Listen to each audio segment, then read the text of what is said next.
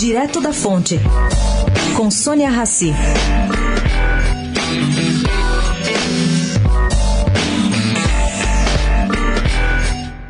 Apesar das declarações contundentes de Bolsonaro e do ministro Márcio Pontes, o foco de desconfiança do governo, pelo que eu apurei ontem no Planalto, não é exatamente o trabalho do INPE, e sim do seu diretor Ricardo Galvão, cujo timing de divulgação de dados captados pelo DETER, que é um sistema do INPE, está sendo questionado. Bom, Bolsonaro conta agora com uma melhora no resultado do PRODES, que é uma régua utilizada para saber o desmatamento anual do Brasil. Esses números fecham em agosto e são divulgados habitualmente em dezembro.